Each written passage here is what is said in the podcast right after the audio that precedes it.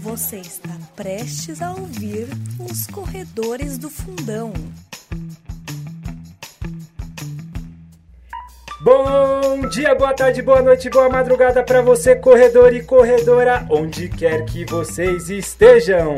Este é o podcast Corredores do Fundão, um programa que juntou a turma do Fundão para falar sobre corrida. Eu sou Vini Nutella e hoje a participação é super, super, super especial. Mas eu tenho aqui também tio e Natasha. Tudo bem, tio? Os normalzinhos de sempre aqui, É, né, vocês, Vini? é, perto da convidada de hoje. Batido, né? é, Batido. Quase nada, quase nada. E aí, Natasha? E é, então, tem substituição do Johnny hoje, hein? Lógico, lógico. E agora Johnny aumentou não o é- nível, hein, Natasha? Agora aumentou. Eu, eu tô sentindo uma responsabilidade grande aqui hoje, Não, hein? não precisa ser tão. Não. Não. o Johnny É. vale pouco, vale O, pouco. o Johnny não é o pai do- da É o relação? pai, você é a mãe agora. Agora eu sou a mãe. Ah, que bom. Bom, temos a convidada mais do que especial. Já já eu vou apresentá-la, né, tio? É. Antes Segura, a gente- segura um é, pouco, segura um antes, pouco. Antes a gente vai pros. pro roteiro normal aqui, cotidiano. Que é? Que são, no caso. Ah, né? antes, Pode Vini, falar. É, só falar pro Johnny aqui que a gente tava num banquete aqui, viu, Johnny? Quando é só eu e você, a gente não tem Vem nada. nada, Mal tem nada na água mesa. tem. Mal água tem. Aí É. tem as trufinhas, né, da, da Lu. Tem as trufinhas. Tem as- É, então, hoje... É tudo de acordo com o convidado, entendeu? Exato. Se tem você e o Johnny, pra que, que eu vou trazer coisa aqui na mesa, entendeu? Não traz nada. Deixa do jeito que tá. Mas assim, as trufinhas da Lu financiada pelo Johnny, então... Exatamente, exatamente. Bom, a gente não tem muito tempo pra, pra ficar enrolando, como a gente sempre enrola o começo. Tá bom, Vitor. então eu já vou começar logo com o e-mail da semana. E o e-mail da semana veio de longe, viu, tio? Longe Veio, quanto? veio de lá de Valparaíso de Goiás, tá? O João Passei lá Antônio... perto já, Vini. Já passou lá perto? É o lugar dos ETs, não é?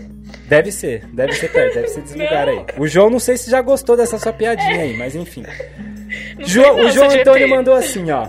Boa tarde, corredores do fundão. Aqui é o João Antônio de Valparaíso, de Goiás. 36 anos e 70 quilos. Ó, já mandou todas as informações já, entendeu? Ficha completa. Tenho um ano e meio de corrida, treinando de 5 a 6 vezes por semana. Tá treinando bem já, hein? Pra bem, amador já tá porra. treinando bem. O professor Balu, primeira sonora já do Balu, já nos ensinou que emagrecimento vem pela alimentação e não pela corrida. Mas como não tinha essa orientação, aventurei-me na corrida em 2011 apenas para emagrecer. Emagreci e parei de correr. Em quatro meses já estava com sub-50 no 10K, olha aí. Em 2015. Muito bom. Muito bom. Em 2015 voltei a correr, porque queria caber no terno de casamento. Todo mundo volta a correr só pra Ah, emagrecer. Boa, boa, conheço. Baluzão. Conheço pessoas assim. Tem que trocar Quebrando todo o guarda-roupa, né?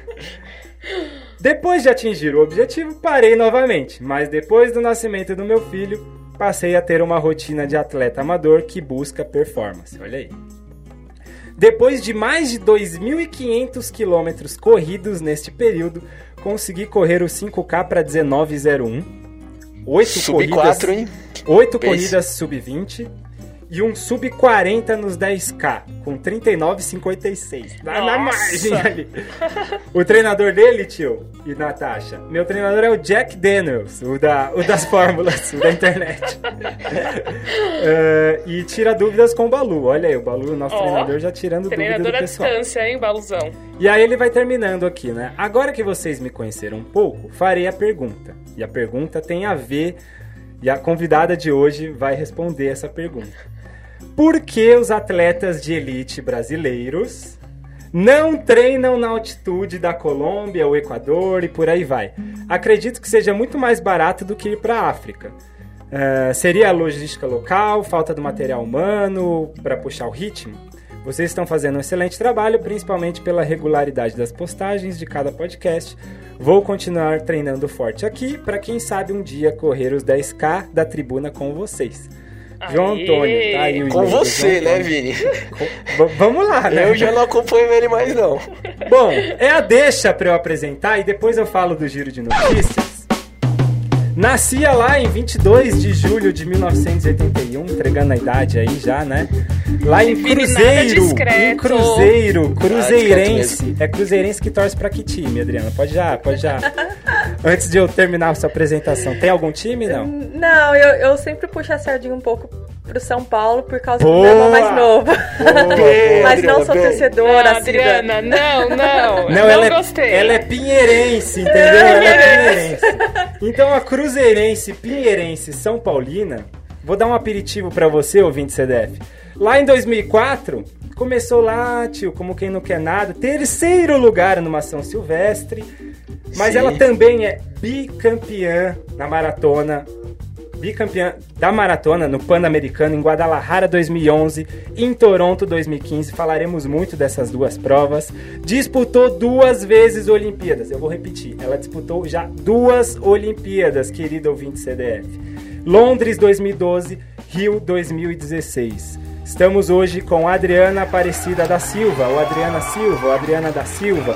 Cada lugar, cada um chama de um Os jeito. créditos variam, né? Variam, variam, mas estamos aqui com esta gigante do esporte, principalmente do atletismo, tá bom?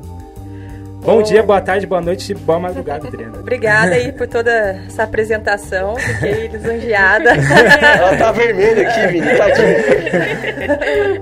e é um prazer estar aqui com vocês e, e contando um pouquinho da, da minha história para vocês e de uma maneira Boa. bem mais descontraída. Boa, fica à vontade. A gente começa nervoso, daqui a pouco a gente já Vamos. tá fazendo piada, tá tudo tranquilo, tá bom? Tá bom. A gente ia começar, Adriana, a gente ia começar numa ordem cronológica, bonitinha, mas agora a gente vai ter que dar um só um corte porque o João, o João mandou a pergunta e eu acho que cabe pra você, né? Ele, ele pergunta por que que os atletas de elite do Brasil não treinam na Colômbia, no Equador? Você treina aí em um desses países? Já treinou, sim? sim, sim. Conte um pouquinho sobre isso.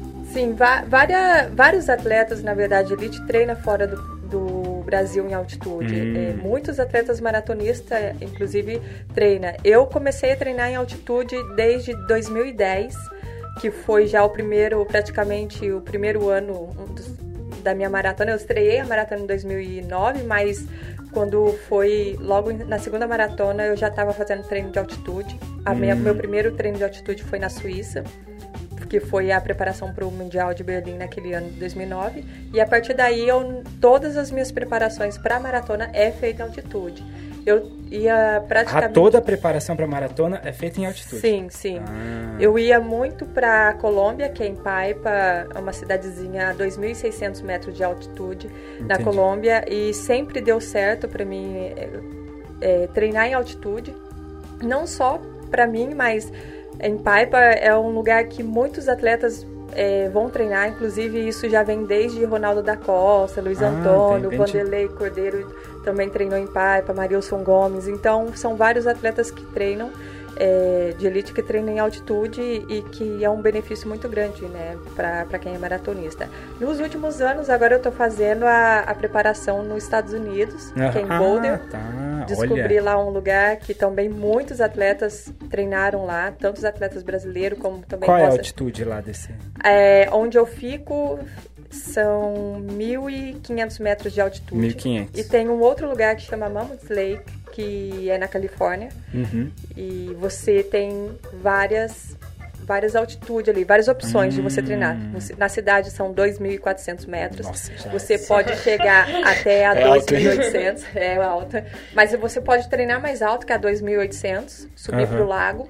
Ou você pode descer para a pista de atletismo, que é 2.000 metros. Então Nossa, você tem essa já variedade é considerável. de altitude. É, já, já é bem considerável. E é legal que você consegue dormir mais alto, a 2.400, rodar, fazer as rodagens a 2.400 e 2.800 e quando vai fazer tiro na pista, você pode fazer tiro a 2.000 metros de altitude, É, que você consegue aproveitar mais a velocidade. né? Não é só o treino, né? Sim. Você tem que ter uma aclimatação também durante um tempo na, na altitude, né? Sim. Diga, tio. Você disse que toda preparação de maratona você vai treinar altitude, então é durante um período de tempo você programa com o treinador essa viagem com a equipe e fica por um período, mais ou menos qual, qual é esse período de treino na altitude? Quanto tempo? O ideal é de, vinho- de 28 a 30 dias, a Hum. 32 dias. Já cheguei a ficar 40 dias, mas menos do que 28 Já não- já não já não surge muito efeito, até mesmo porque precisa da adaptação. As primeiras semanas a gente não treina tão forte, porque tem que ter uma adaptação né, nessa mudança e depois você começa a treinar mais forte, então você tem que ter um período para que realmente faça efeito, né? Uhum. Ah, entendi. Tá respondido aí, né, João Antônio? Então, é, desculpa, não dava pra cortar o andamento da coisa, entendeu, tio? Então, eu li o e-mail, já fez uma apresentação da Adriana, e agora sim, aí ela até participa do Giro de Notícias. Então, vamos para o Giro de Notícias do mundo da corrida. É o seguinte, meus queridos. Tivemos. O giro tá cada vez mais virando um Diamond League giro, né? Porque todo giro de notícias, toda semana tem Diamond League, cara. Agora que começou a temporada da Diamond League, né, Vini? Não tem É o como, né? preço. Bom, é, a gente vai passar por algumas provas, né? De Diamond League. Ah, tivemos 3 mil feminino, tivemos 3 mil com obstáculo feminino, tivemos no masculino duas milhas, uma milha, Natasha. Tivemos prova pra caramba. Essas provas estranhas aí, né? É, um monte Que americano prova, gosta, né?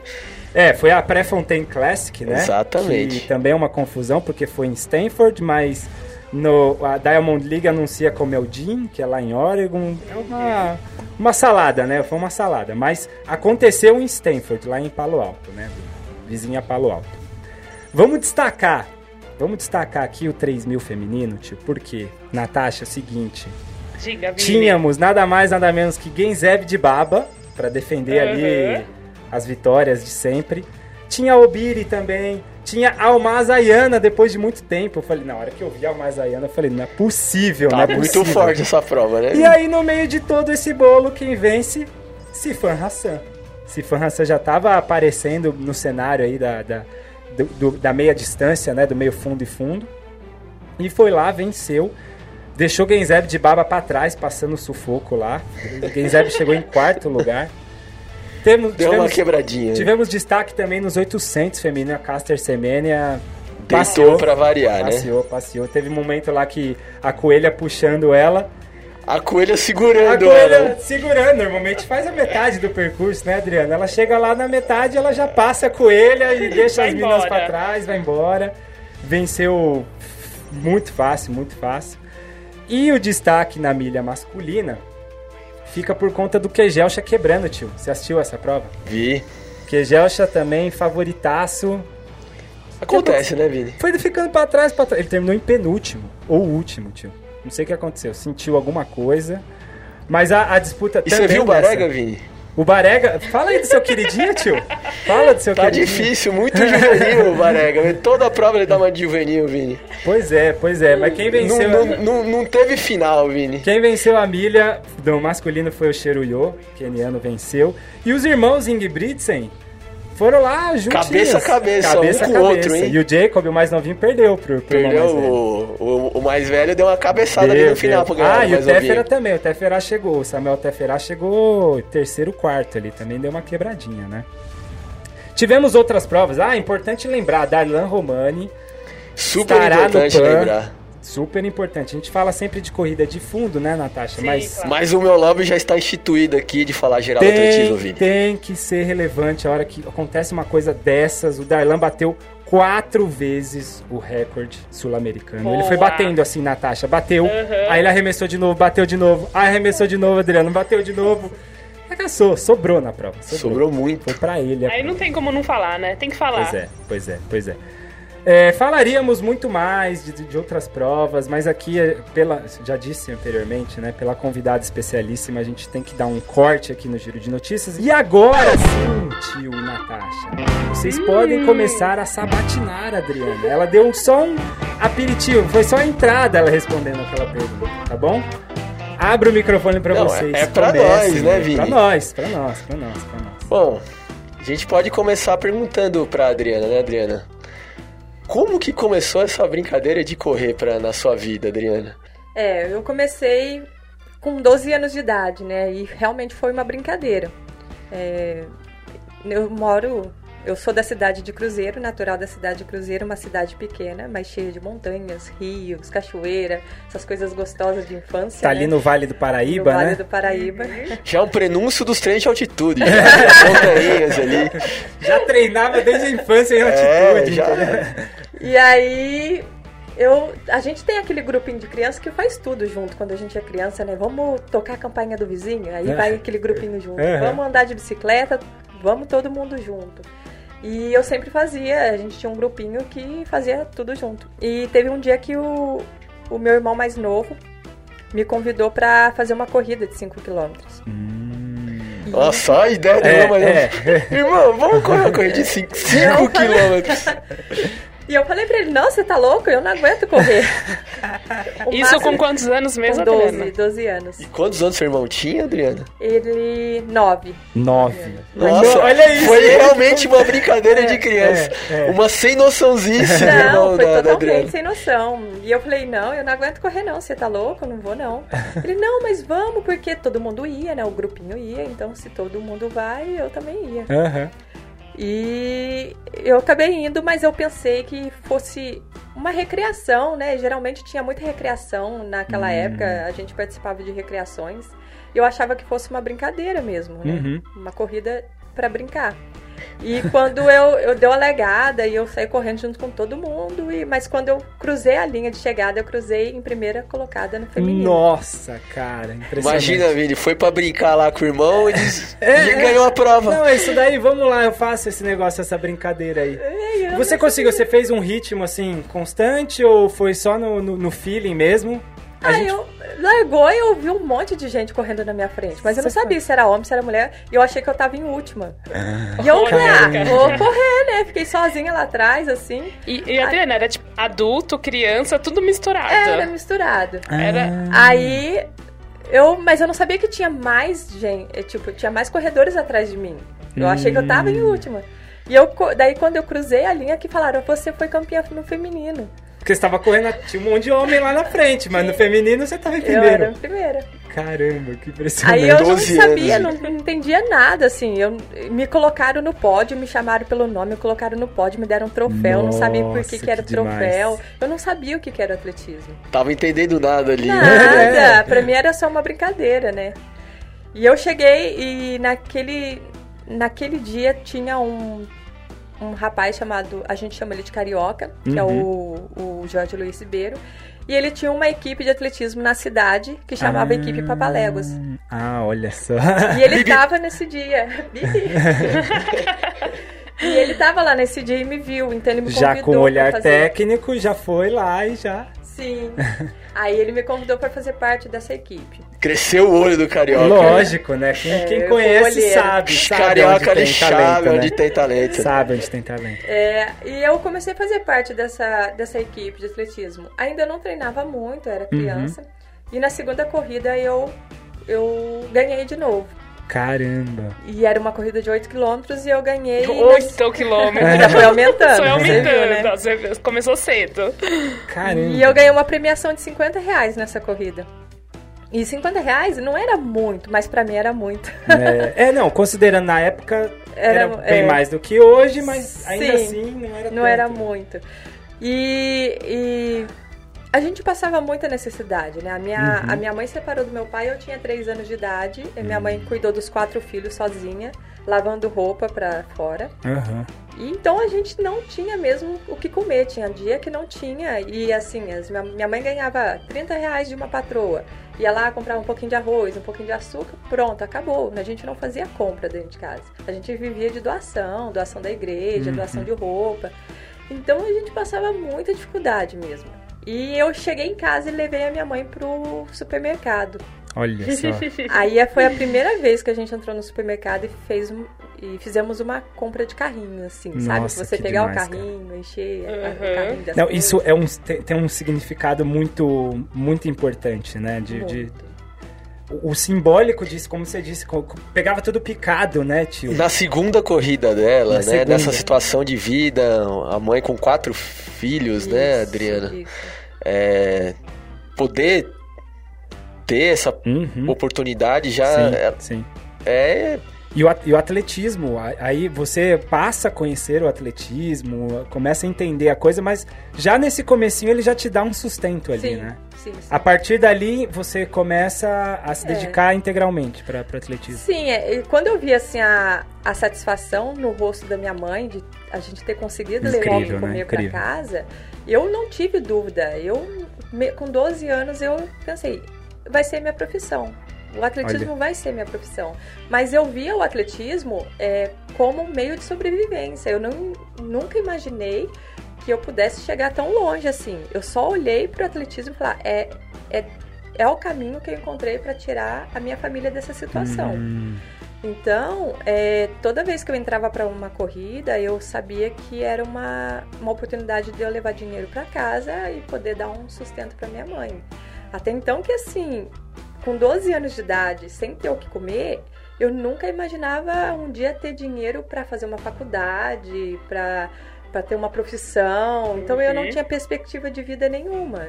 E o atletismo eu só via nele uma oportunidade de dar uma vida melhor para minha família. A construção social que ele te deu foi futuramente, ao longo do tempo, ele vai te construindo, mas ali você tá naquele no pensamento simples, utilitário de preciso de sustentar a minha família Exato. e só, basicamente. Exato. Vislumbrou a profissão ali mesmo, né, Nossa. Adriana? Impressionante, Sim, é, com impressionante. certeza. E, e depois disso que eu comecei a conhecer o que que era atletismo, né? Mas eu coloquei na, na minha cabeça que eu queria ser campeã da São Silvestre. É, a São Silvestre é o, é o máximo, né? Que era o que aparecia, Com né, na televisão, Era, né, É, é. era o que aparecia. E naquela época eu via a Carmen de Oliveira Olha, a ganhar a São Silvestre. sim, Sim. E eu falei, eu quero ser igual a Carmen de, Oli- de Olha Oliveira, que eu quero legal, ganhar a São cara. Silvestre igual a ela. E com 15 anos eu entrei na São Silvestre, eu não podia entrar. Meu Adriana, já com 12 anos, a a partir dessas duas provas que você fez, dessa que você ganhou os 50 reais, você já começou a treinar sistemático? Sim. Teve alguma bolsa? Como foi Não. esse início da sua adolescência? Você falou do Papaléguas, essa é, a- é o- é é a equipe que você treinava nos- com os 12 anos. Que eu comecei. Lá em Cruzeiro. em Cruzeiro. Tá, entendi. É, e eu não tive assim, é, a partir da, do momento que eu comecei a correr pela Papalegos, eu comecei a competir em todo o Vale do Paraíba. Uhum. Sempre ficava entre as três, ou ganhava a corrida, às vezes ganhava muita premiação de bicicleta, eu Ah. andei muita bicicleta ali. É, nem todas eram com grana, né? Dava grana. não. Cada irmão tinha uma bicicleta, então. É, não, foi a minha primeira, minha primeira bicicleta foi ganhando na corrida, assim. Uhum. E eu consegui alguns patrocínios pequenos lá na, na, na minha cidade e que foi muito importante pra mim. Era tipo mercadinho, Exato, essas coisas, né? Exato. O meu primeiro patrocínio foi uma lojinha de roupa, depois foi um bar e assim foi. As- E 50 reais que eu ganhava deles era muito importante pra mim. Já faz toda a diferença. E aí você nessa- treinava todos os dias com o Papalégua? Vocês Todos os se dias. encontravam, treinavam junto, a equipe? Sim, todos os dias. E aí o treinador fazia essa seleção de provas pela região, como é que funcionava? Ele selecionava alguns atletas pra levar ou era tudo vai todo mundo? Não, o que a oportunidade que é porque as- quando a gente tinha o patrocínio da prefeitura, que a prefeitura dava condução e, Hum. Uhum. e alimentação, é, a gente conseguia levar todo mundo. No entanto, que muitas vezes nós saímos pelo comércio para poder pedir doações para poder levar Ah. as crianças para competir. Então, às vezes a gente conseguia o transporte com a prefeitura, mas não tinha lanche para levar. Então a gente conseguia o pão com mortadela num lugar, Uhum. a- o refrigerante em outro lugar para poder ir e a Uhum. gente ter o que comer. Tinha que fazer a rede de patrocínio Sim, ali, né? Sim, sim. sim. Isso é tão importante, né? Se a gente tivesse no Brasil uma cultura mais dessa do, da, do pouquinho de cada um, né? Porque a gente tá sempre focando em patrocinadores gigantes Sim. e Sim. normalmente eles estão patrocinando instituições e muito disso não chega Uhum. no atleta e falta um pouco mais desse picado, né? Dessa- Sim, desses sim. patrocinadores picados. A uma rede ali cultura comunitária, né? O mercadinho, Ajudou muito, né. Adriana? Sim. Não, é, isso foi muito importante pra mim, assim, até aconteceu um, episódio numa- num dos treinos que aconteceu, eu saí pra treinar e eu não tinha café em casa, não tinha nada. A gente, a minha mãe tentou fazer uma limonada lá, que, o Aham. que era que tinha, mas não tinha açúcar, então ficou uma água com limão. Eu, eu tomei aquilo e fui treinar, mas eu não contei pro treinador. Ah. E eu fiz um treino de. Porque se eu contasse, ele não ia deixar eu treinar. Sim. Ah, Aí eu fiz um treino de 15 quilômetros de subida, a gente tava treinando pra São Silvestre. Quando eu terminei, eu comecei a passar mal, tive convulsão e caí, e ele Nossa. teve que me socorrer, parou um carro na hora, eles me levaram pro socorro, no meio Caramba. do caminho eu comecei a enrolar a língua, e ele foi puxar minha língua pra fora, mordi o dedo dele. Nossa. Chegando no, no pronto-socorro, eles foram tentar me dar uma injeção e eu tava me debatendo muito. Assim, eu tô contando agora porque eles me contaram. Na época eu não lembrava de nada, É, né? apagou, né? Não entendeu nada que tava acontecendo. Nada. E eu me debatia muito e na hora que foi o carioca, o motorista do carro, a enfermeira e o médico me segurando pra, pra eu tomar a injeção. A agulha quebrou comigo. Que isso? cara? Isso porque é magrinha, assim. Eles tiveram que tirar e, e dar outra injeção. E nesse meio tempo a minha mãe chegou. E aí que ela contou que eu não tinha tomado café pro carioca. Ele ficou muito bravo comigo. Nossa. Ele tem a marca no dedo até hoje da mordida que eu dei nele. Mas hoje ele deve contar daquele Ah, jeito, com né? maior É isso, orgulho. é, com o maior orgulho. É o símbolo da Ele fala, grande "Você tá vendo isso daqui? Essa marca é da olha. Adriana, entendeu? Sempre que eu encontro com ele, ele fala: Você tá vendo isso daqui, ó? Ai, isso tá daqui é uma marca registrada.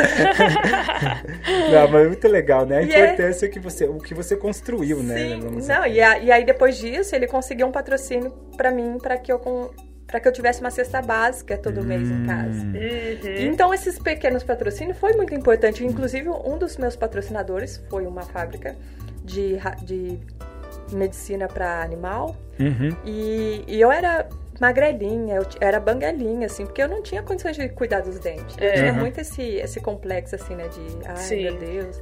E ele me deu todo o tratamento dentário Olha naquela que época legal. que talvez ele nem tenha noção do quanto aquilo foi importante pra mim. Qual era o patrocinador? Era a Hust, que era uma Hust, que era uma uma empresa de vende pomadas pra cavalo, medicinas Ah, pra, sim. ca- pra animais. Lá da cidade mesmo. Lá da cidade mesmo. Isso é uma outra mudança cultural que a gente devia ter. A, a imprensa como um todo, ela tenta, às vezes, embaça patrocinadores, às vezes esconde, porque ela quer pra ela, né? É. Em vez de, a gente tem que aproveitar isso. Valorizar inclusive, esses pequenos é, patrocinadores, né? Inclusive, hoje, a gente vai caminhando aí na sua carreira profissional, mas cite os seus patrocinadores, né? Como a gente não é de imagem, se você é patrocinada hoje, são esses da camiseta aí? Sim, hoje eu sou eu já, já faço parte do Clube Pinheiros já faz 13 anos. 13 anos, vamos o falar disso. uma 13 anos do relação muito. Eu tenho uma, eu sempre falo que a minha relação com o Pinheiros não é contrato de atleta e clube, é um relacionamento mesmo de pessoas, porque Ah, que legal. quando eu entrei dentro do Clube Pinheiros, eu tinha, eu entrei de muleta lá dentro, porque eu tinha acabado de fazer uma cirurgia, eu tava com depressão, tinha três antidepressivos que eu tava tomando. E- Caramba. E, foi numa época que eu fiz uma cirurgia no pé esquerdo e eu fiquei dois anos sem, sem competir, então... Que ano foi isso mesmo, Em Adriana? 2005, logo depois 2005. da São Silvestre. Hum, E foi em 2005 e aí eu perdi todo o dinheiro que eu tinha, eu gastei na cirurgia, Sim. não tinha faculdade na Uhum. época. é. Então eu tava muito mal. E o, e o Pinheiros abriu as portas pra mim eu entrei de lá, lá de muleta ainda. Mesmo assim, eles acreditaram. É, normalmente que eu o clube pudesse voltar. É, abre mão e deixa quieto, né? Não É. quer Foi o mais. treinador, né, que te convidou, Foi né, através Adriana? do Cláudio Castilho, que hoje é meu Uhum. treinador. Ele se propôs a me ajudar na época. E, e ele me colocou no Clube Pinheiros, convenceu a diretoria na época para que eu pudesse usar toda a estrutura do Pinheiros, mesmo legal. não sendo atleta do Pinheiros. Eu fiquei um ano usando toda a estrutura do Pinheiros. No ano seguinte eles me contrataram. Eles acreditaram mais em mim do que eu mesmo naquela Uhum, época, de que sim. eu pudesse voltar e dar a volta por cima. Até então eu não tinha os resultados que eu tenho hoje, né? Uhum. as medalhas Claro, pan-americanas, os Jogos Olímpicos. então, sim. esse resultado foi tudo construído dentro do Pinheiros e eu tenho uma relação de, muita, de muito respeito com eles.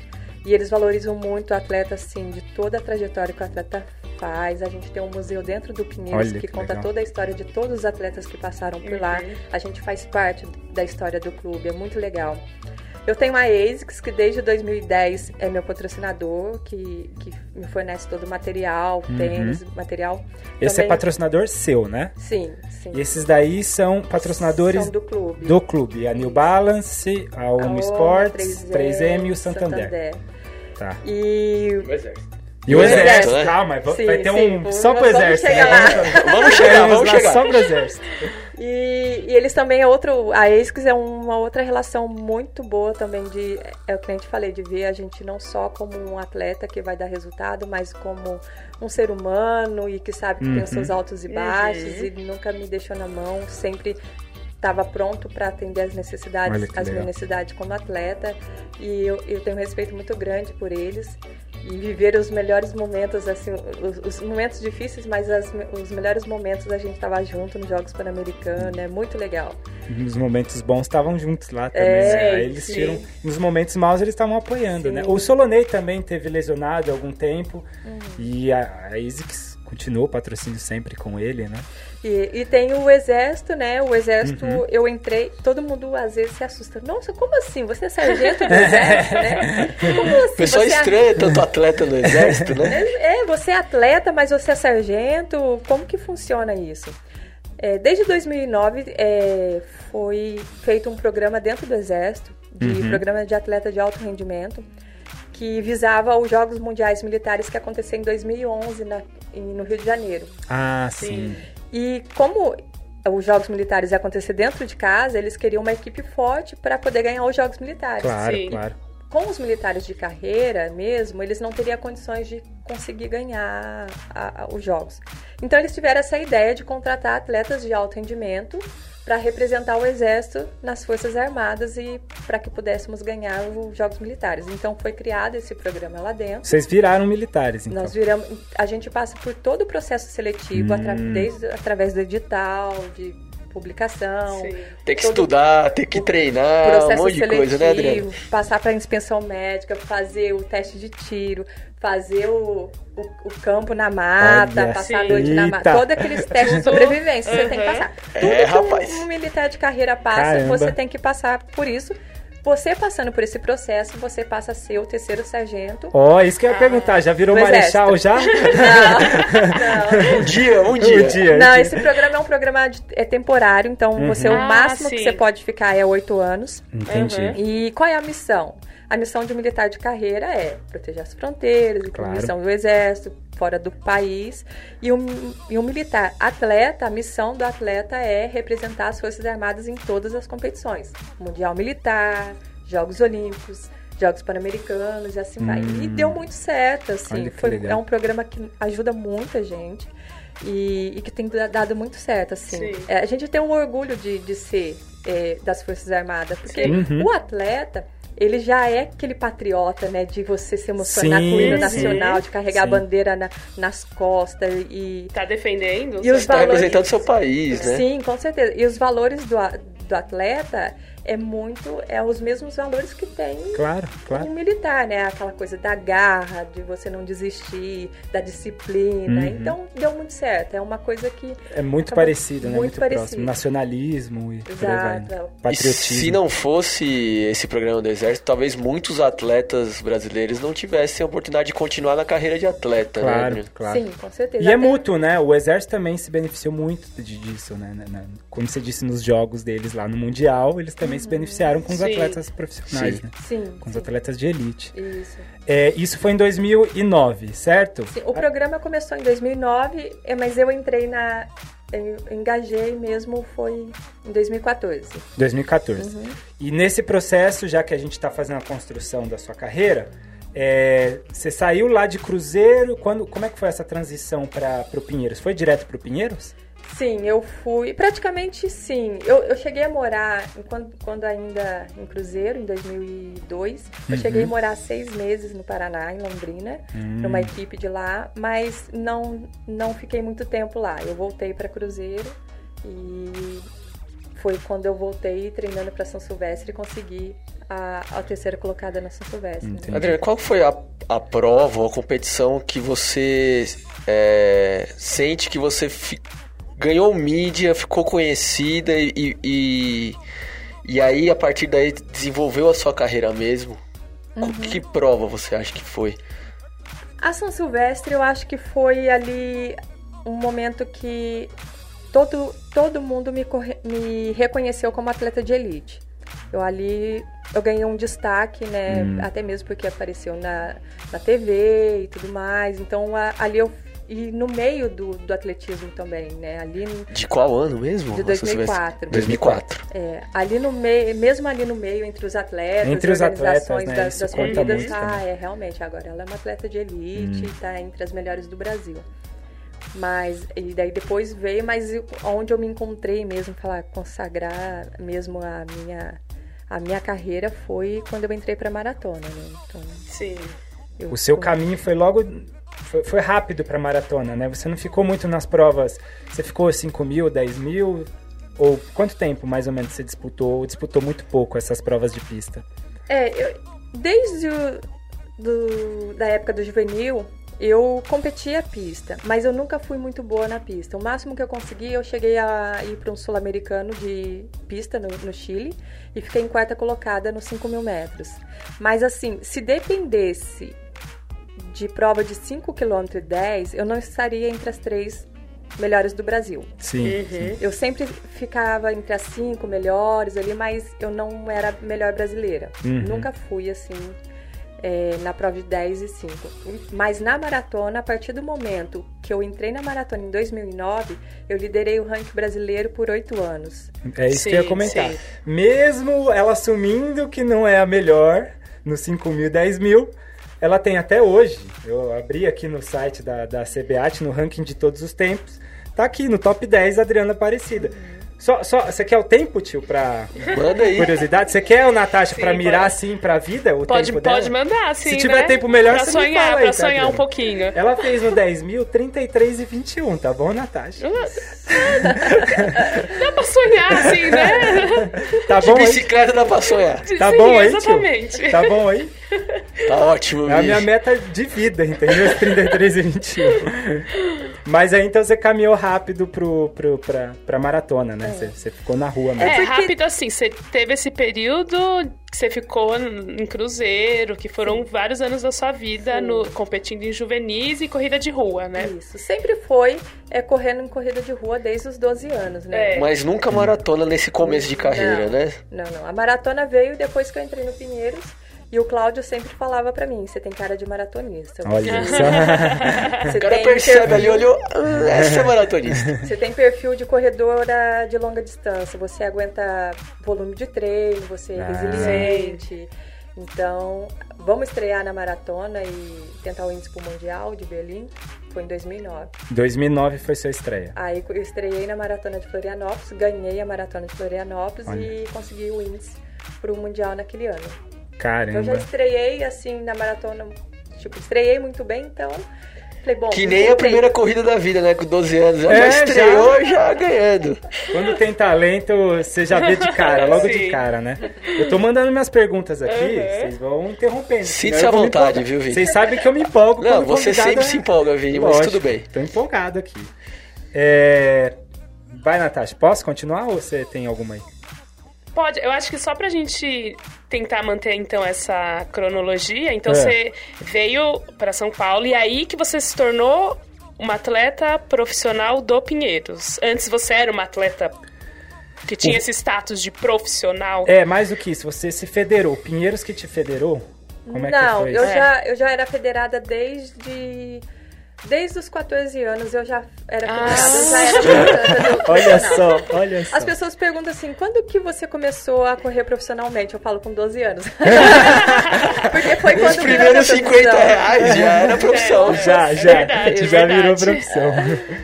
Então, mas eu já era uma atleta, atleta profissional. Sim. E aí você, então, a partir do Pinheiros que a sua carreira vai deslanchar. É, a partir do Pinheiros é, que a minha carreira virou. que eu virei maratonista e aí. É o que ela os disse, grandes né? resultados Ganhou, vieram. ganhou importância entre os atletas, né? O que te leva pro cenário nacional, obviamente, é a São Silvestre em 2004, sim. né? Sim. É, vamos falar um pouquinho dos treinos da Adriana? Aham, boa. É... Bom, Adriana, falando de treino, né? Eu tava um dia, o convite pro, pro, pro, Surgiu pro programa aonde, né, surgiu Vini? depois de um treinamento, que a gente tava lá no CP treinando. CP USP, grande CP CP USP, USP. lá da, da USP aqui de São Paulo. E aí a gente via, lógico, a gente sempre admirou os, os atletas. O Pinheiros usa a pista do CP uma vez por semana? Duas vezes. Duas por vezes por semana. Uhum. Ainda bem que vocês usam, porque aí é a nossa chance de assistir Essas os lá. amadores universitários aqui ter contato, né, Exatamente. e aí eu falei, não, a gente vai ter que chamar a Adriana, porque não podemos perder esta oportunidade. e pro ouvinte vai ser incrível, né? Mais um contato com a Adriana. Mas como é que são os seus treinos? Você falou lá de Paipa para Colômbia e eu esqueci de perguntar lá naquele momento. Por que Paipa? Você falou de outros atletas. Por que não um outro lugar específico? Por que, que é essa cidadezinha? Tem alguma É? Paipa, a gente, muitos atletas iam muito para Paipa porque é uma cidade pequena, é Uhum. da, são três horas de, de Bogotá, Paipa, de ônibus, é distante de cidade grande, então é uma cidade mais calma, uma Ah, cidade de tá. montanha, é uma cidade alta, você treina 2.600, mas tem treinos que você faz a 3.200 metros. 3,200. 2,600 vocês já estão acima do, do- dos vilarejos no Quênia que a Quênia, gente né? fala, que fica em torno de 2,400, ou seja, já estão acima, né? Sim. E então a gente sempre escolhia a Paipa por isso, porque tem Hum. muita opção de percurso de terra. A gente sempre busca opções de percurso de terra, a gente foge um pouco de asfalto, de terreno mais duro. Nosso treinador conta bastante sobre essas coisas. Balu Ah, o volume de vocês é absurdo, Muito. né? Eu chego a fazer, agora não, mas quando eu treinava em Paipa, eu cheguei a fazer 215 quilômetros por semana. Que que é isso? Eu cheguei a. A gente chega a treinar três vezes por dia, que é um treino de 10 quilômetros às 7 da manhã, depois na pista, dois tiros de 5 mil às 11 da manhã e à tarde um 15 quilômetros. São três vezes treinando. Caramba! Então, para poder dar essa, essa quilometragem, esse volume de Aham. treino. E é assim, nos treinos. Cheguei a fazer 21 tiros de mil lá em cima, com pausa de um minuto. Um minuto de pausa. na média de 3,28 por mil, assim. Jesus. Faz esse treino aí, Vi? Não é nem chance de chance. Quando a gente ia a 3,200, que é um lugar mais alto, eu rodava 3 Caramba. horas direto. Que foi um treino que me marcou muito também, porque teve um treino desse que eu quase apaguei lá em cima. Nossa! E era um lugar que. Tem seus riscos, tinha- né? Não tinha casa, era o meio da montanha. A gente tava no topo da montanha. Aham. Então lá não tem. Quando muito lá no canto tinha uma fazendinha, ou passava um senhorzinho com um boizinho do lado. Caramba. Não tinha gente. E eu tava treinando, era três horas de corrida. E Sente mesmo a de diferença, repente então. me deu um apagão assim, sabe? Nossa. Eu correndo ainda, eu E sozinha? Sozinha, sozinha. A- a- o, o ponto de apoio que a gente tinha, que era o, o colombiano que, ajuda, que ajudava a gente lá, que é o, o Rafael, e o meu treinador estava a 7 quilômetros da distância da onde eu Nossa, estava passando nossa, mal. então... Se eu caísse ali, ia demorar muito pra me Aham. achar. E eu pedia muito pra Deus, meu Deus, me ajude a terminar esse treino. Eu Caramba. preciso muito desse treino, porque era um treino que era a véspera dos Jogos Pan-Americanos de Guadalajara. O Guadalajara. E que foi um treino que foi muito importante pra mim. Na hora que eu conquistei a medalha de ouro lá, eu não tinha dúvida. Eu pensei logo nesse treino. Olha que legal, É. cara. E então eu fazia muito desses tipos de treino lá. Eu lembro que um desses três períodos eu treinei às 7 da manhã, fui pra pista às 11 da manhã e fiz dois tiros de 5 mil. Nossa. Chegamos em casa, almoçamos, fomos descansar, porque a- às 5 horas eu ia fazer um 15 quilômetros. Quando eu acordei às 3 horas para tomar o café da Aham. tarde, eu não sentia a minha perna. Eu senti como se eu tivesse Uhum. feito uma cirurgia. Ah, E sabe quando tem uma Anestesiado. anestesia daqui pra baixo? Eu falei pra minha amiga do lado, eu, não tô sentindo a minha perna. Ela, eu também não. Caramba. Então, assim, eu, Nossa. eu peguei, a gela, gente né? aos poucos. nós- fomos levantar às quatro da tarde, uma hora depois. Aham. E tudo assim, bem devagar. pra- Uhum. Mas a gente não pensava assim, ah, eu não vou fazer o treino da tarde. A gente não, a gente vai lá, vamos ver o que, que vai dar. Sim. Aí começamos a tomar café e as pernas foram melhorando e a gente foi terminar o treino, assim, no ritmo de 4 e 6 por quilômetro. Nossa, cara. Então, assim, a gente, por mais cansada que a gente estava, Impressionante. A gente conseguia suportar muito treino em altitude, muito Sim. mais desgastante. Esse tipo de resiliência, esse tipo de, de, de coisas que acontecem no treino que faz a gente ir muito mais além, É, acreditar é. mais na hora da prova. É, eu bati o recorde brasileiro na maratona, quando foi o índice para os Jogos Olímpicos de Londres, e foi treinos desse tipo que, Hum. que eu precisei fazer. Uhum. Então, na hora que você está na prova, eu, eu corri em Tóquio, na maratona de Tóquio, com a menos 3 graus negativos. Assim. E na hora você não pensa na Nossa, dificuldade menos três. É. Pô, né, com chuva. Então, Sim. na hora você não pensa na dificuldade. Assim, você quer tanto ir para as Olimpíadas e você treinou tão duro para isso que daí na hora você só pensa Uhum. que vai, vai, vai dar certo, vai fazer. nossa. Bom, a gente tem que fazer a transição. A gente falou do Pan-Americano. É, é o momento mais provas, aguardado. né, é, tem que falar das provas. Mas é, eu queria só um- um- terminar um pouquinho falando desse- dessa coisa do treino, porque eu já parei pra pensar isso. Nós somos amadores, corredores amadores, e tem dia que, como você disse lá, tem dia que você, você tá estourado, você tá quebrada, não, não quer, não quer treinar. Só que um amador, o que, que ele pode fazer, Natasha? Ele inventa um compromisso, inventa Sim. alguma coisinha, O amador pode não treinar, né? pode Vini? não treinar. Simples. Pronto, não aconteceu Exatamente. nada demais. Não treinei Eu tô, hoje. tenho aula hoje, né? Isso, entendeu? Tenho Mesmo que seja. Daqui seis horas, eu invento que não dá. É, hoje não tá dá. corrido. O atleta profissional, como é que é esse momento em que você tem que fazer as coisas, né? Você não tem a opção de não fazer. Nesse momento que você falou, ah, a gente tem um treino agora, da tarde. Você não tem opção. E aí, não dá, em nenhum momento não dá um desespero. Meu, olha, eu vou viver, eu tenho que viver assim, todo dia, dia a dia, nesse sofrimento.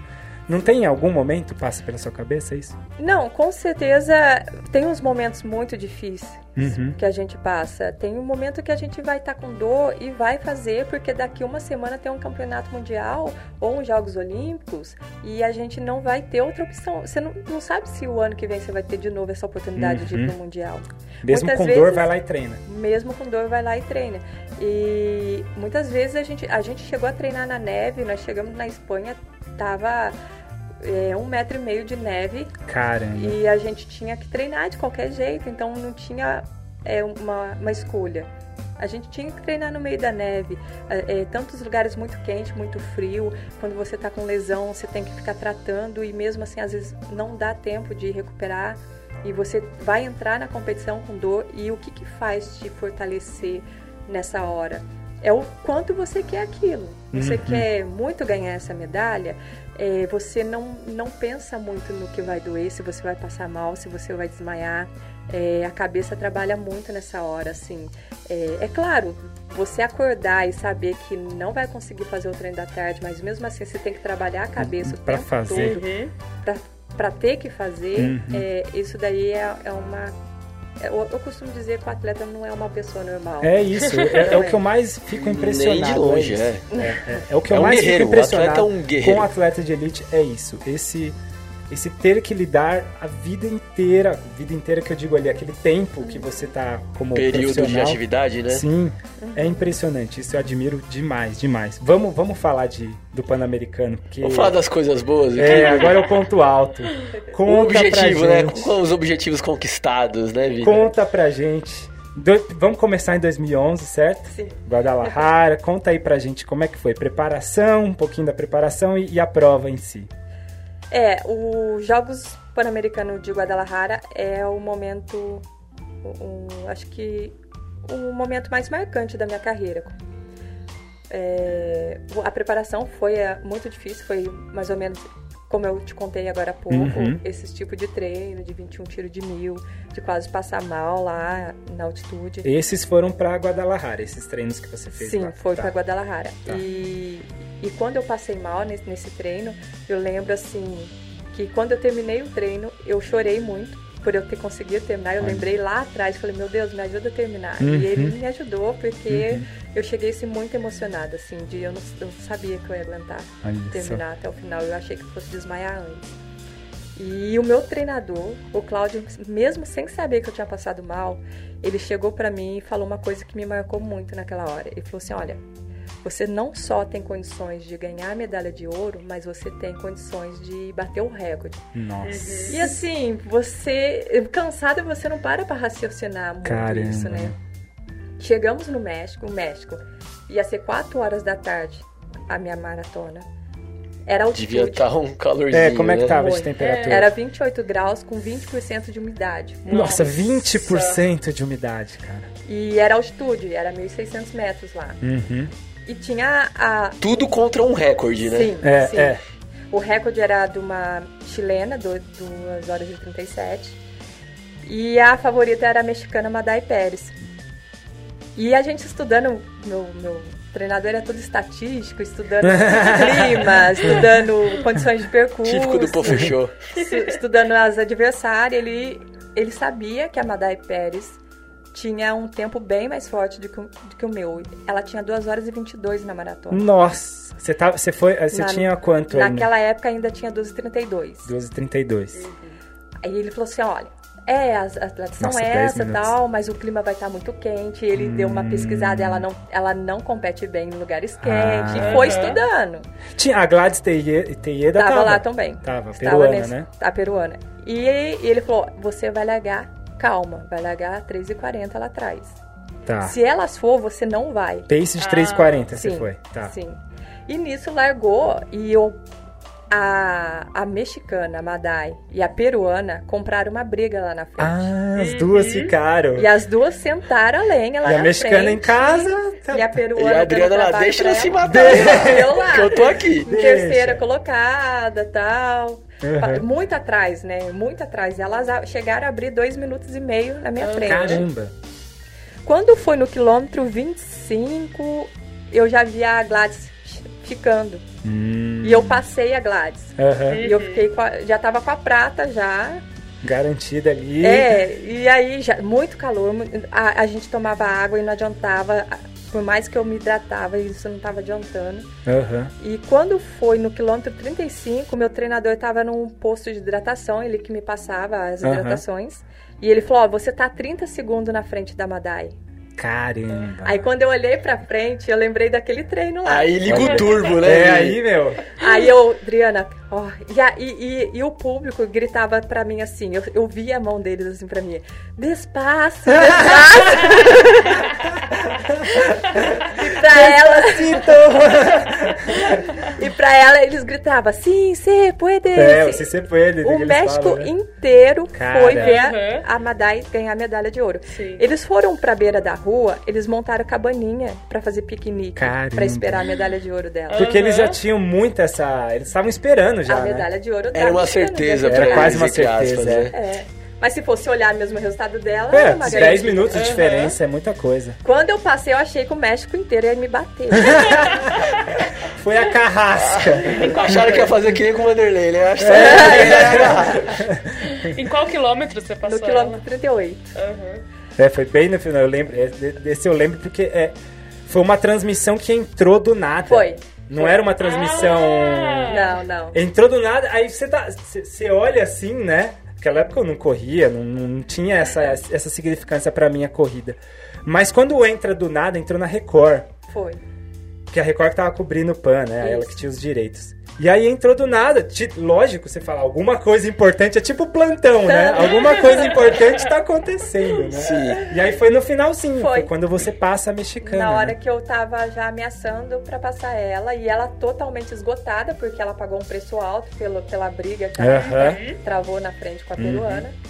E aí, quando eu cruzei assim, é, e, e ela não teve reação. E eu, e eu achando que ela tava. Eu cruzei e eu não olhei pra trás. Eu achei que ela tava no meu cangote aqui, né? Eu- E você foi. E aí, na hora que Só eu fiz- acelera, né, na hora que eu fiz uma curvinha assim que eu vi que ela já tinha ficado, aí eu, eu passei pelo meu treinador e ele me deu.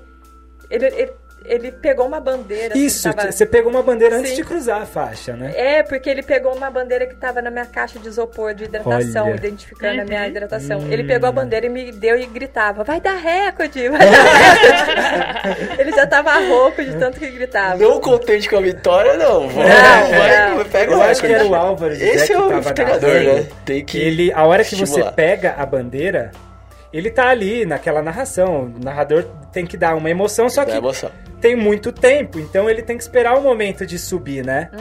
E ele sobe exatamente no momento que você pega a bandeira, é, é o momento que você dá pra ele também É. a certeza de que é meu isso aqui. né? e aí ele cresce, aí fica aquela, aquela narração É. emocionante, né? Incrível. Foi, foi incrível. legal.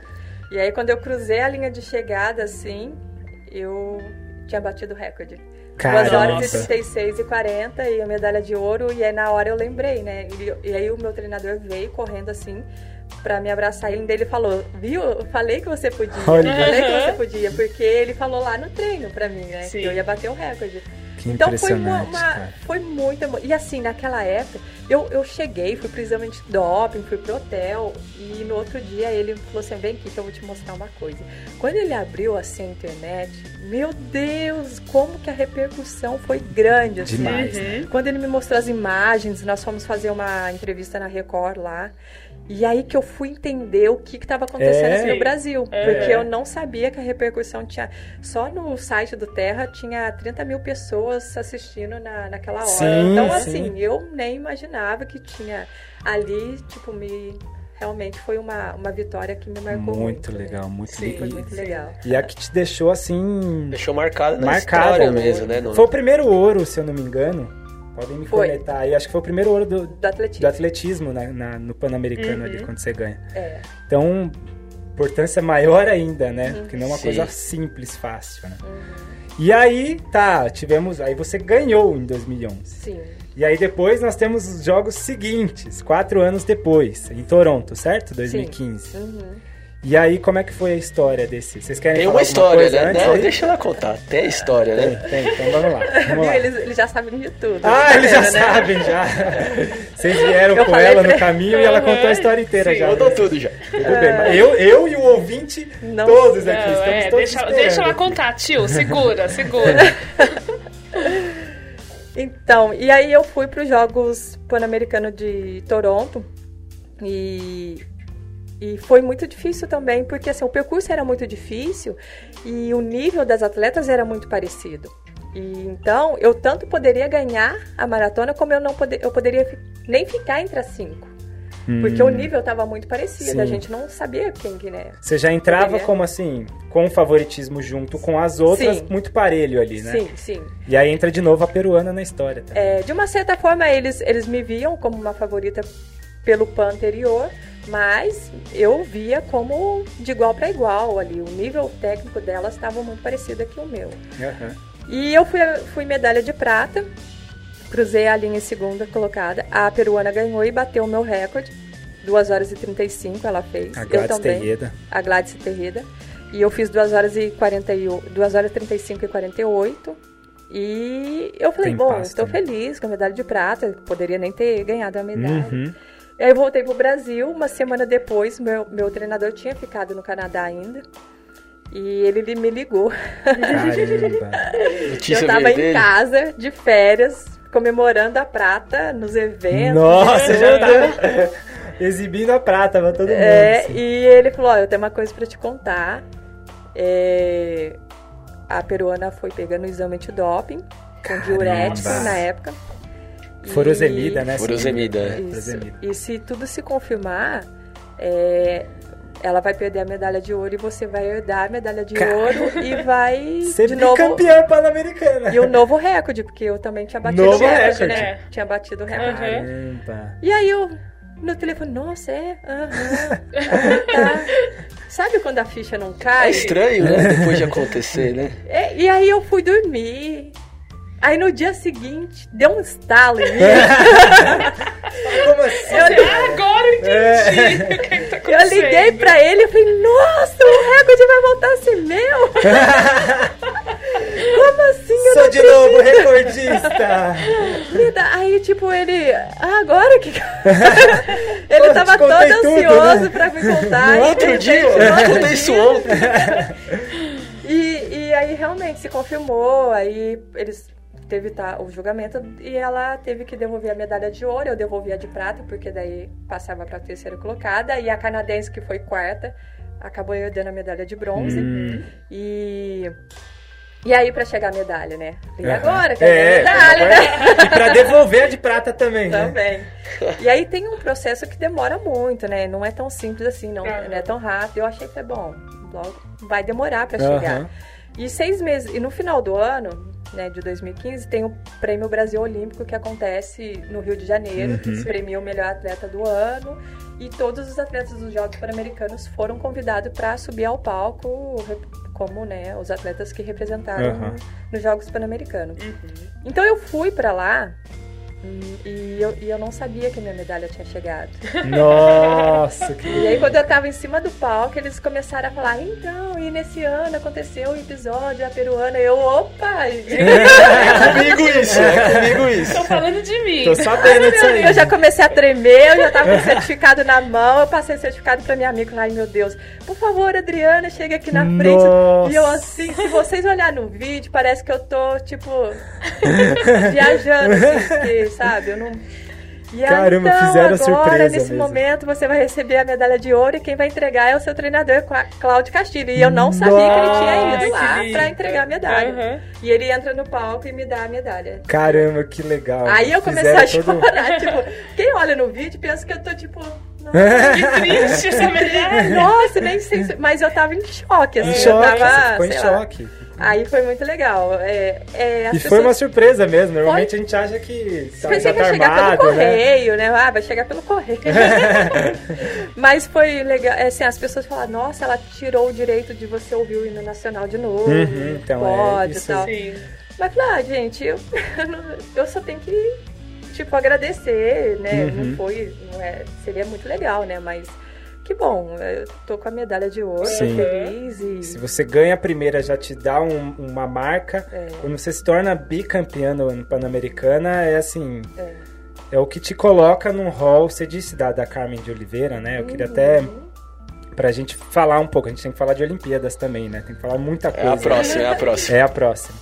É, você tem inspirações? A Carmen de Oliveira foi uma das suas inspirações? Tem outras? Quais são? Sim, é. O, as pessoas que, que passaram na minha vida, assim, e que foi muito importante para pela pessoa, pela atleta que eu me formei, pela história que eu construí e pela pessoa que hoje eu sou, é, eu devo muitas pessoas que passaram desde o meu primeiro treinador, que me descobriu e, e tudo mais. Meu irmão mais novo, que foi ele o causador de tudo, de né? tudo isso.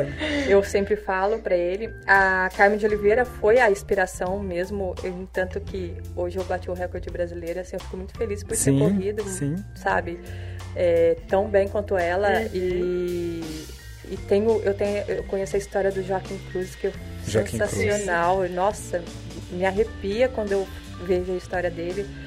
E o, e o Cláudio o Cláudio Castilho, eu falo, assim, ele é meu pai, assim. Uhum. Ele me ensinou naquela época, quando eu entrei no Pinheiros, é, ele me deu uma nova oportunidade de recomeçar. Ele me ensinou não só ser uma grande atleta, mas ele me educou praticamente. Ele me incentivou a fazer faculdade, Sim. ele me incentivava muito a, a ter uma, uma gestão financeira, de poder guardar dinheiro para o futuro, de poder pensar no futuro. Me, da- me deu muitas broncas. Formou mesmo, né? Me- então, Assim, uma formação sim. legal, né? É, e o que me, e sempre me mostra o caminho sem passar a mão na minha cabeça. E isso que é muito Uhum. importante. Ele me tira da zona de conforto o tempo todo. Isso que eu gosto, eu falo pra ele. Você me coloca desafios muito grandes. E coisas que às vezes eu nunca imaginei. Eu, eu falava pra mim mesmo, não, eu não consigo. Ele fala, você consegue. E quando eu conseguia, eu, eu, eu chorava porque eu não acreditava que eu tinha conseguido. Ele, não, eu sabia que você podia. Uhum. Então ele me ensinou Só não a te sair- contei, ele me ensinou a sair da zona de conforto e Sim. sempre buscar coisas grandes, coisas que eu não imaginava que eu pudesse conquistar. Uhum. E isso então, eu levo pra vida. Eu falo hoje pra ele quando eu penso em transição de carreira, eu, eu preciso que você me mostre um caminho que seja tão desafiador quanto você Sim. me ensinou no, Olha. atletismo, porque é, foi isso que me faz mover e, e- e- e superar a dor, e superar a depressão, superar as dificuldades, Sim. acreditar que eu posso, levar isso para as pessoas. Hoje eu dou palestra, muitas palestras, eu vejo o quanto de impacto isso causa na vida das pessoas. Você Uhum. poder contar sua história e Uhum. servir de inspiração para as Sim, pessoas. exatamente. E eu não digo só pessoas do esporte, mas já teve casos que, nossa, muito, me arrepia só de pensar o quanto isso teve uma contribuição na vida das pessoas. Então, eu fico muito feliz. Ele me ensinou muito isso. Então, o, o Bernardinho também Uhum. é um outro exemplo de o que é A você- determinação ali a do esporte, né? determinação, a sair da zona de conforto, a buscar coisas grandes, a acreditar em você. Então essas pessoas é as pessoas que, que fizeram parte da minha vida, assim, da minha história. E certamente ele, é- ele deve ser uma pessoa realizada em relação a você, porque te vê pelas entrevistas, né, da, da Adriana, muito, sabe, lúcida no, no, em termos do, do, do futuro, o que, que eu tenho que fazer, eu sei qual é o momento que não vai ser o meu, au, o meu ápice e por aí vai, né? É, Você tem, tem uma você lucidez muito, né? os objetivos, tem uma determinação, Sim, né? Onde sim. você quer E chegar. uma luci- Autoconsciência. Uma né? autoconsciência e lucidez, né? É. Então, e, e eu acho, eu acho importante eh, cada vez mais as pessoas abrirem espaço. Esse espaço aqui é um espaço eu acho legal porque vai bem pro nicho da corrida, que você não tem no Brasil como nos Estados Unidos, por exemplo, o, o espelho que vocês representam. Você tem que, eu acho que você sabe um pouco dessa dimensão, mas é sempre importante a gente deixar registrado o quão o quão gratificante é ter tá aqui na sua presença e assim o quão significante é, é, é- é tudo que você fez, a sua marca, todo esse tempo na sua carreira. A gente fala você, o Frank Caldeira, quando a gente viu lá o Frank Caldeira no JUBs, né, nos Jogos Brasileiros Universitários que teve na, na USP. Eu acho que tem que ter cada vez mais essas opo- oportunidades de, de eternizar vocês na história. Você tá eternizada já na história A brasileira. gente tem que dar muito valor, né? Essas pessoas Claro, que constroem a imagem do próprio esporte para gerações que vão vir, né? Sim. E a Adriana é uma dessas Isso pessoas, com vai, certeza. isso tem muito valor. Todas as suas aparições e todas as suas marcas, principalmente, que é o que mais conta, serão serão eternizadas e devem ser eternizadas. Né? Vocês fazem parte da história. Você, Carmen, Joaquim Cruz e por aí vai. Né? Mesmo aqueles que estão por trás, como você disse, seu treinador, eles também fazem parte de tudo isso, né? Ah, tio? sim.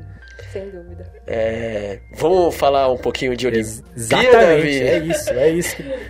Londres 2012, Rio 2016, certo? É claro que nada acabou, ainda tem um Tóquio 2020 por vir, mas enfim, vamos falar do que aconteceu, né? Das suas participações de Londres 2012, Rio 2016. Acrescente aí, tio. Né, Londres 2012 foi o ano seguinte da grande vitória em Em Guadalajara, Guadalajara. né, Adriana? E aí eu acredito que tinha uma grande expectativa em cima de você. Como foi essa preparação de 2011 para 2012, focando na Olimpíada? Como foi? É, foi mesmo uma coisa que me serviu de motivação, né, pra, pra poder alcan- alcançar o índice. O índice para os Jogos Olímpicos de Londres foi muito forte.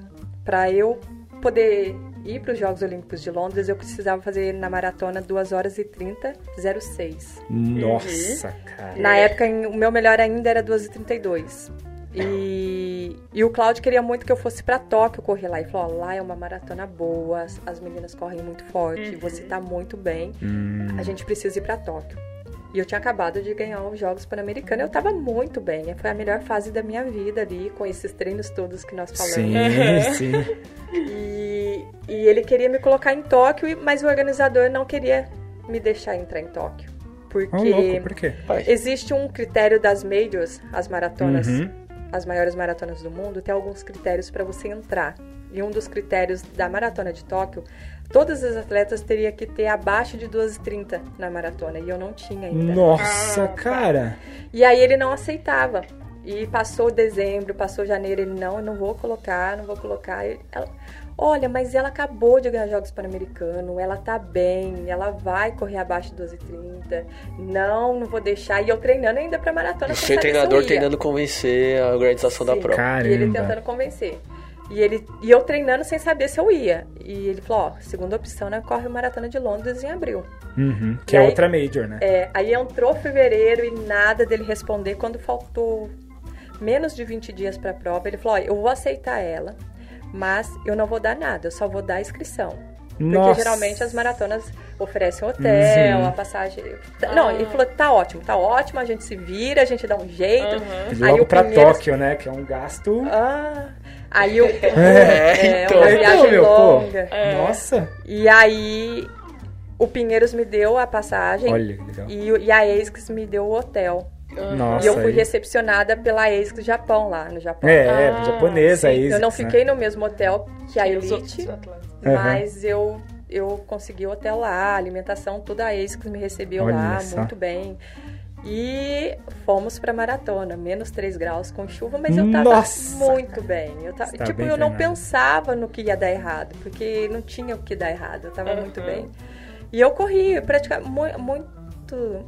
a- teve partes da maratona, quase a maioria da, da, da maratona eu corri sozinha praticamente, eu tava meio longe do grupo.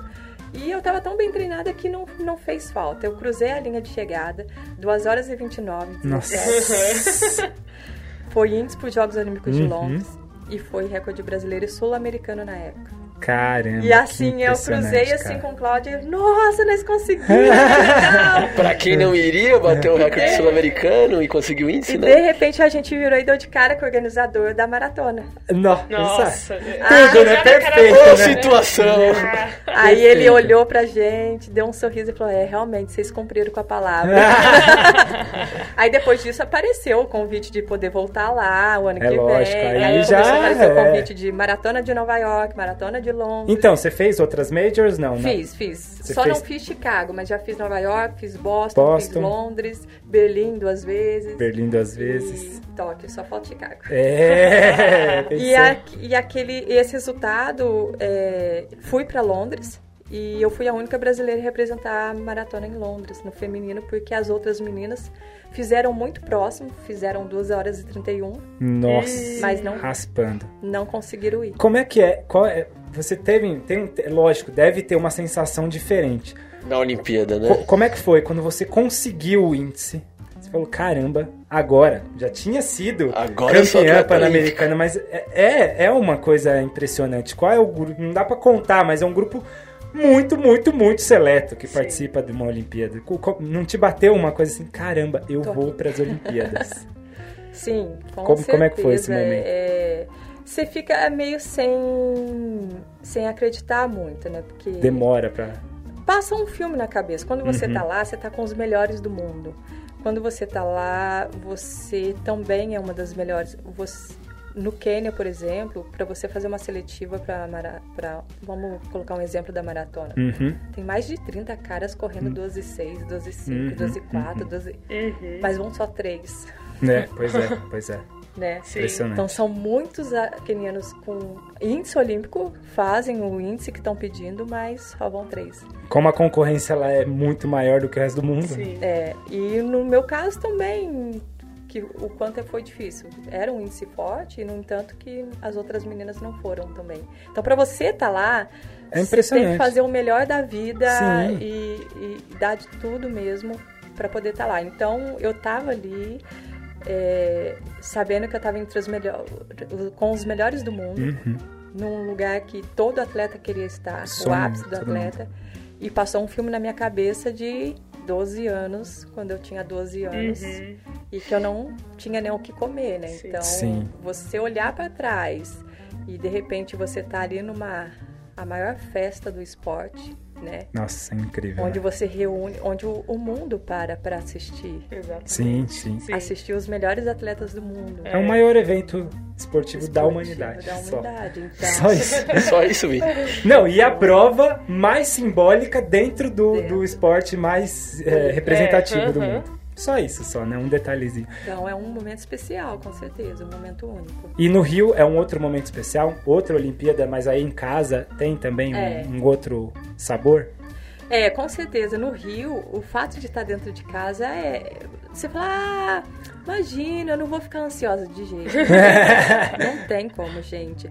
É, Saber que a torcida vai estar lá na Ah. rua gritando Agora, pra você. agora é pra né? você, o Na acampamento, todo Olimpíada. mundo. É. A mexicana teve lá no PAN, agora É, chegou a você, sua você vez. teve uma Olimpíada. Esse- Sim, e foi muito assim. Eu, eu, eu tava treinando na Colômbia Uhum. e me preparando para os Jogos Olímpicos e na mídia aparecia muita coisa negativa, né? Tipo, as Olimpíadas não vai dar certo, não vai dar tempo de entregar as obras Sim, e não que sei é o quê, normal e que aquela fica. coisa É, foi um período complicado mesmo, pré-Olimpíadas, assim. É. Foi. E eu, poxa, mas eu tô treinando tanto aqui para as. Olimpíadas. Não vai acontecer? Como assim, meu? Valorizem o meu treinamento e o meu trabalho, né? Imagino que os atletas também devem ter pensado muito nisso, Ah, né? tô dando o meu melhor aqui e todo mundo lá que, a- que não tá dando certo. Aí a minha psicóloga, a Carla de Pirro, falou: não, começa a filtrar as coisas que não é bem assim Uhum, também, né? Nem claro. tudo que sai na mídia é o que realmente tá acontecendo. É, aí eu cheguei no- na Vila Olímpica, assim, já foi no dia da abertura. E já, você já encontra com Michael Phelps, encontra Você já vê que o com. Covid, você- é muito legal. E eu- nós fomos para abertura e foi, a gente foi o último país a entrar. Hum. E a gente estava assistindo dentro do Maracanãzinho o- o- pela tela e quando a gente entrou assim, antes de entrar no estádio tem a rampa de acesso para entrar no estádio Aham. e as pessoas que estavam lá na arquibancada viu a gente. Nossa. E eles Nossa, começaram eu a- tô É, arrepiada. arrepia, velho, arrepia. E eles começaram a cantar o hino nacional pra gente ali Olha antes isso. da gente entrar no estádio. Impressionante. E quando a gente entrou, foi uma festa, foi Uhum. uma alegria. foi- tipo, foi muito lindo, lindo mesmo. Momento foi único, um momento espetacular, assim. E no dia da minha maratona, é, teve muita torcida. Eu sabia, assim, eu, eu já tive uma noção, porque nos Jogos Olímpicos de Londres eu tive muita torcida à distância. Você viu que as- Sim. você vê que as pessoas acompanham. Sim. Aham. Mas ali dentro eu não sabia que for, ia ser tanto, assim, que ia ser tão grande. E eu larguei na empolgação. É, eu, eu- cara, que vai. quando anunciaram meu nome, que você vê todo mundo gritando assim, você não tem como segurar a emoção. Olha que legal. E eu larguei junto com as frente. vamos aí, vamos aí. Pegou o vácuo Vamos aí? Eu já aí. vi que os 5 quilômetros passou muito forte. Eu não, não vou, não vou. Agora eu não vou relaxar, vai ter que ficar aqui. E, e eu fui quando deu o quilômetro. Eu vi que no 21 o calor do Rio de Janeiro Sim, é muito úmido já. lá, eu já, eu já vi que eu tava sentindo. E quando veio no quilômetro 34, me deu um apagão, assim. Caramba. Eu cambaleei e quase caí na grade, assim, já, de, de proteção. E eu lembro que uma pessoa gritou pra mim: Não, não para! Caramba, só. Vai, vai! E faltava 7 quilômetros Uhum. ainda, eu, meu Deus, e eu, e eu sabia assim, começou a me faltar ar e eu não conseguia, me amoleceu as pernas e eu sabia que eu estava muito perto da grade, que eu ia poder cair a qualquer Caramba. momento. E eu falei, e agora, o que, que eu faço? E eu ia passar num, numa posto de hidratação que o meu técnico tava. E ele já viu que eu passei lá branca já. Nossa. Ele- eu pensei, ele vai falar pra me parar, né? É. Aí ele me deu a água, falou, ó, com calma, vai, solta o braço. E aí nisso eu comecei a pensar, falei, cara, agora já não vai interessar mais, não é medalha, Uhum. não é marca, Uhum. não é mais a colocação, porque você tá dentro do seu país. Você Sim, nunca parou numa sim. maratona, você não pode parar. Olha o tanto de gente que tá gritando Nossa, pra que você.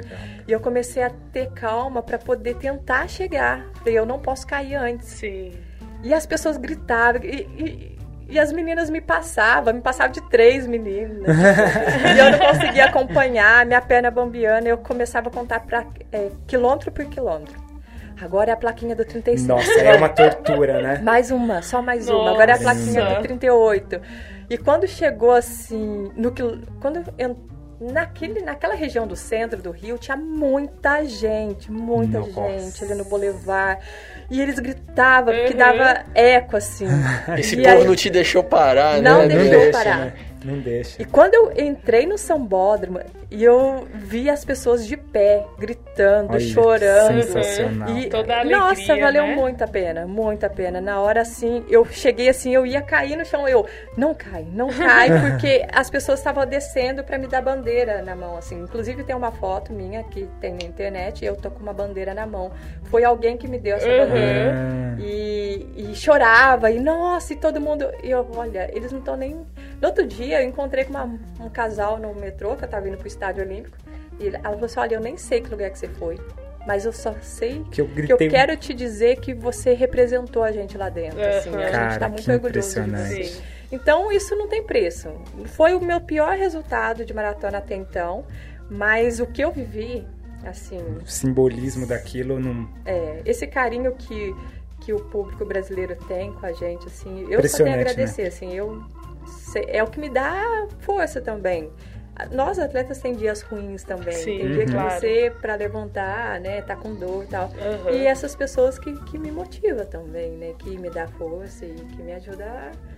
É muito legal esse carinho. Ou seja, além desse preparo físico, claro que vocês têm que ter, o preparo psicológico também é muito Pra importante. mim é o, que, é o maior aí. Pra né, você cara? conseguir completar. O que, que você fica pensando, assim, quando você tá lá? É 42 quilômetros, é, É. muita coisa. Muita coisa. Dá pra pensar em muita coisa da vida. Que- É. que- como você faz pra você se concentrar e manter, assim? Eu consigo me concentrar, assim, eu consigo, porque eu preciso brigar com o meu relógio. Então eu tenho que estar o tempo todo atento no ritmo, eu tenho que estar o tempo todo não deixar o ritmo cair.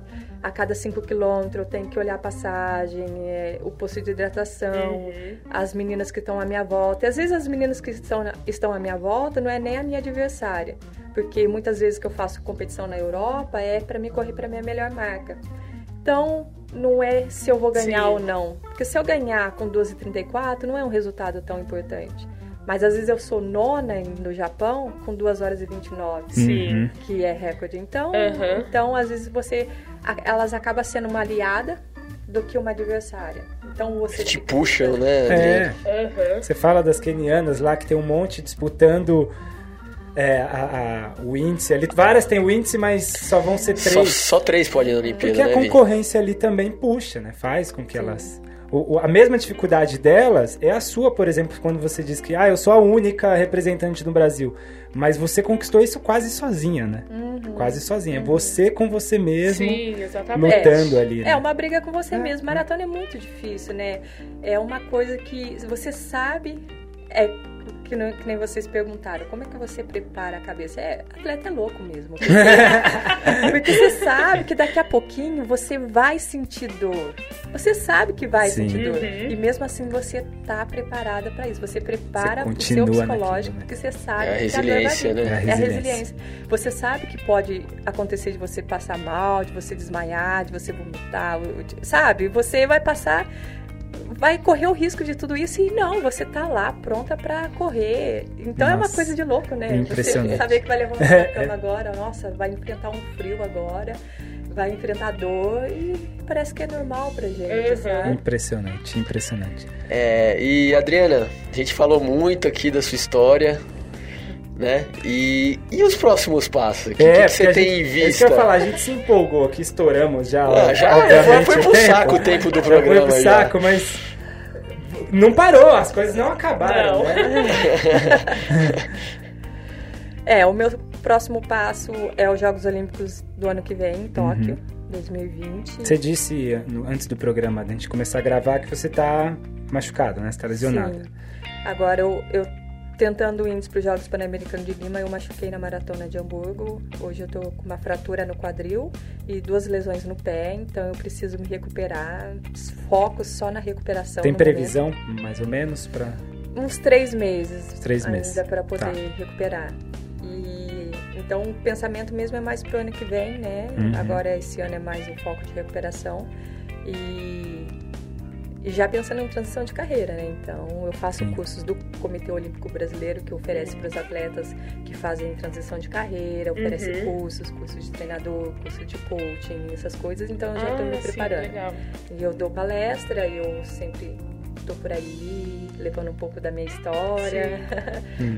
E- Então vamos dizer que o seu foco vai ser na Olimpíada de 2020, tentar classificar para a Olimpíada de 2020, e a partir daí já pensar na transição de carreira mesmo. Você quer ser treinadora? É isso? Isso, isso. Esse vai ser mais ou menos o meu caminho. E já tô me preparando para isso.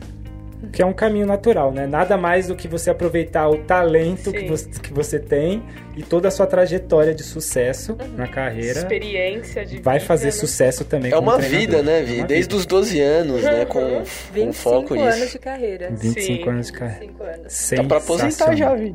Então, ó, Carteira registrada. é, pois é.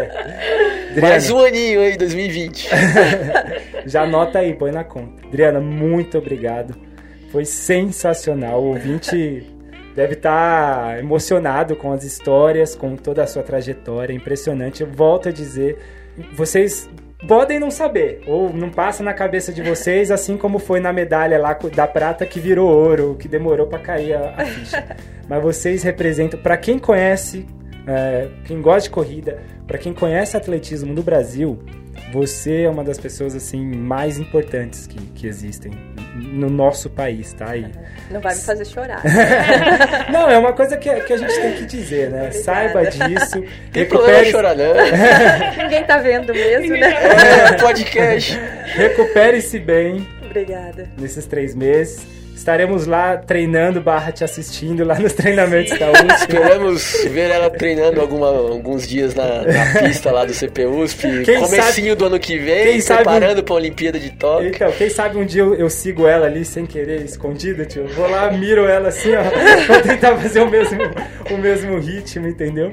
Tanto é que acho que além disso também, por você ser uma mulher corredora, então acho que é Boa, uma pra fechar inspiração. isso é o melhor. Uma inspiração ainda mais pra todas as meninas aí que, que querem, que estão querendo correr, as, as que vão ser atletas profissionais, as que não são. Dentro do nosso próprio grupo de corrida, se a gente falar muito de você, já vamos já. Legal.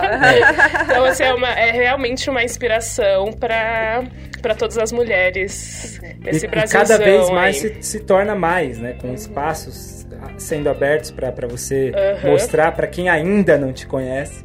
Você vai sendo cada vez mais conhecida lá. Eu quero agradecer, eu quero muito eu, por essa oportunidade. Foi muito gostoso esse bate-papo. Acaba me emocionando um pouco contando também, Ah, relembrando as emoções que eu passei na minha carreira. Eu quero agradecer os docinhos da Lu. é verdade. Esse presentinho que eu ganhei aqui, porque isso daqui é meu ponto fraco, eu não consigo resistir. Eu não consigo falar não, por mais que eu tenha que me segurar. Eu, esse Sim. daqui é, o meu- é a minha paixão. Muito obrigada aos bombons, é. É. Não, mas você não se proíbe, come tranquilo ou não?